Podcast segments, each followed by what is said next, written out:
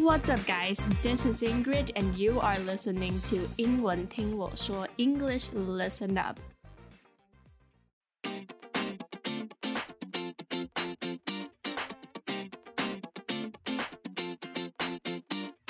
Guys, today is very, very special. Do you know why? Today is episode number 100. Oh my goodness, oh my gosh, what a great achievement! Winnie and a bunch of her great friends have been working on this for a long time and it's been great. I did not participate as much as I wanted to, which I feel awful about it and I apologize because of my uh, crazy hours and crazy studies, crazy schedules. Um, it, it did not allow me to, but I am super glad and honored to be hosting this episode today. I'm just happy that Winnie gave me this opportunity. Uh, I mean, no pressure, right? so, speaking of achievements, today we have an interesting topic. It is about our bucket list. A bucket list is a list of things you want to do, achieve before you die. 中文的话会翻平生梦想单，或是死前必做单。 白话一点就是一个人在死之前想要做的所有的事情的清单。那 bucket list 这个说法是哪里来的呢？不知道大家有没有听过一个片语叫 kick the bucket？kick kick 就是踢，kick the bucket，它呢就是表达去世的英文的倒地片语。OK，那 bucket 来源是来自于法文的 b u q u e t，我不太会念啊，bu cat，意思呢是建筑物的横梁。当时的屠宰场，工人会绑住猪的后腿，然后将猪倒挂在 bucket 上，这个宰杀。那有一些猪就会在临死前猛挣扎，然后去踢那个 bucket，所以这个片语就生成了。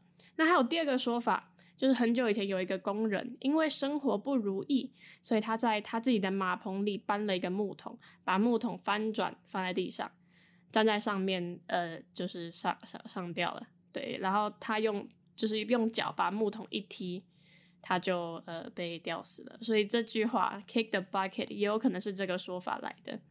好，有点不吉利，我们赶快进行 下一个环节。OK，so this this thing is more like a Western thing because talking about death is sort of a morbid in our culture. But recently, because of the pandemic, people have been locked up for a while and having more time to think about what they want to do when they get out of quarantine.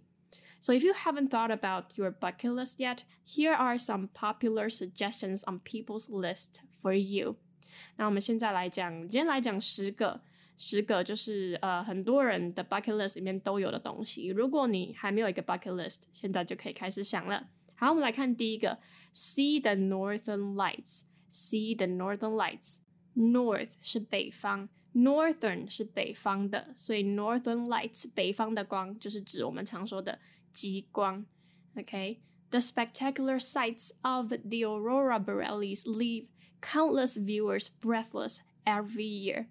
Aurora borealis 就是极光的比较学术的说法。想要去看极光的人，赶快把这个 See the Northern Lights 放到你的 bucket list 里面。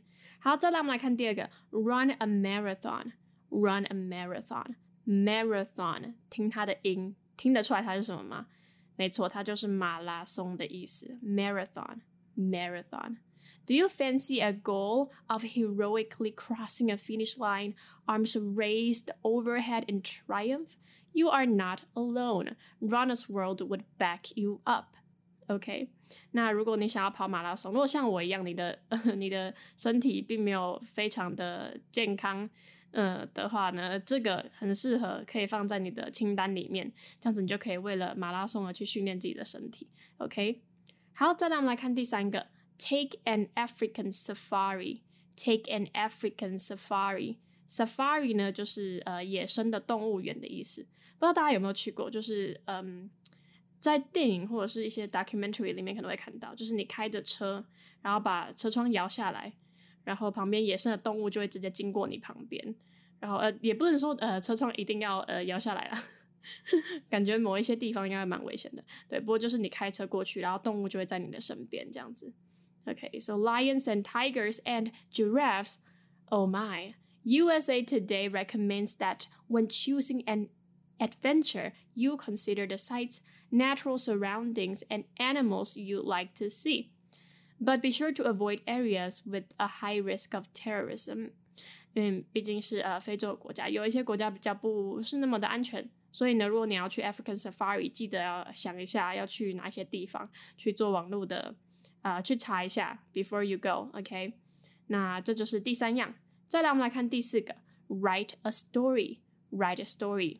那这个应该就还蛮简单的。If you like writing, or if you don't like writing, consider attending a weekly writer's workshop one day a week and learn how to get your thoughts down on paper. What do you know? Maybe it will be a great achievement for you. 好，再来我们来看第五个，Walk along the Great Wall of China， 在中国的万里长城上面走路。The Great Great Wall of China 就是万里长城。Okay, this item popped a bucket list for 40% of the people surveyed by Daily Mail. Uh, not only this goal is popular, it's also as old as, as they come. Apparently, several of the walls were built as early as 7th century BC. 万里长城有非常悠久的历史，大家应该知道。So it would be nice to go see it someday. 好，再来我们来看第六个，Learn to play an instrument. Instrument 就是乐器。You know, do you have, uh, you know, a passion of playing air guitar?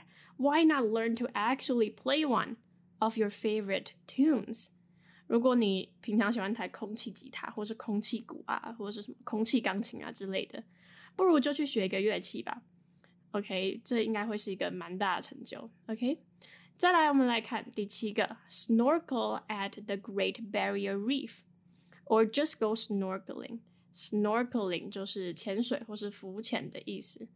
Okay, snorkeling at this awe-inspiring Australian natural treasure is on the bucket lists of many who want to enjoy warm blue waters and ocean life. 那我们有了万里长城，有了极光，有了呃非洲的嗯野生动物园，再来还要什么呢？我们缺水嘛，对不对？所以再来呢，不如就去澳洲做浮潜，感觉不错吧？可以把这个也写下来。再来，我们来看第八个。好，我们有水，然后有有极光。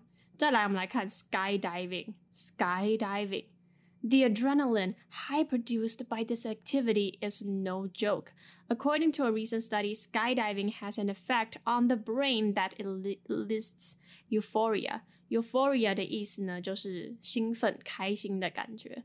所以 skydiving，skydiving 就是呃从飞机上面跳下来，不不不。跳下来当然要要有那个啦，要有那个 parachute，parachute 就是降落伞，从天空上面掉下 跳下来，然后呃有降落伞让你慢慢的往下降落，skydiving。那 skydiving 我呢，我本身是呃没有特别想做啦，因为我觉得光是云霄飞车那种往下俯冲的感觉，我就我就觉得很可怕了，所以更不用说 skydiving。嗯，应该是不会想要啦，不过。如果你是很喜欢这种刺激的人呢，很建议可以去 skydiving。好，再来我们来看第九个，第九个相信很多人已经达成了，可是如果你没有的话呢，可以考虑一下。第九个呢是 own a dog，own a dog。Aside from having your very own best friend, owning a dog is a great bucket list item because it has tons of health benefits. So many that Harvard Health has issued a booklet about them. OK，如果你还没有养过狗的话， 可以把养狗放在你的 bucket list 里面，因为狗呢，对我们人的健康其实有很大的帮助。OK，it、okay? gives you a new best friend. How cool is that? 好，再来我们看第十个，第十个就是最后一个，See the pyramids of Giza. Pyramids 就是金字塔，Giza 就是吉萨金字塔。Ranking high on many bucket lists is a visit to Egypt's pyramids of Giza, believed to be more than 4,000 years old. These ancient tombs are a majestic sight to behold. 好，所以吉萨金字塔呢，已经有四千多年的历史了。OK，它跟万里长城一样，有很很久远的历史。所以呢， 如果你想要去看金字塔的话，吉萨金字塔记得要去。OK。Okay, guys, these are the 10 items that you can put in your bucket list if you don't have one. 在这十个里面呢，我只达成了三样。第一个 is owning a dog because I, I, I did own a dog when I was younger. And the second one is write a story. I study in a film school and in the writing program, so naturally I write a lot of stories. And the third one is see a safari. It's not an African safari. I saw a safari in Thailand, but I guess that sort of counts as well.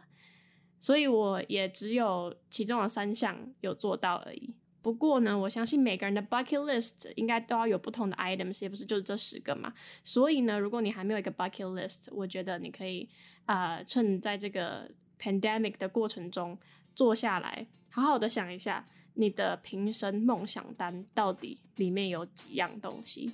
Okay，everybody can be different. Okay, guys, that concludes today's episode. Again, I'm super happy to be here on the number 100 episode today.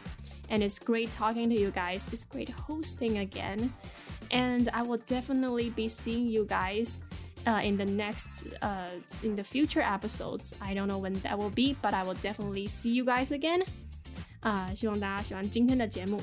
My name is Ingrid, and this is English Listen Up. See you guys.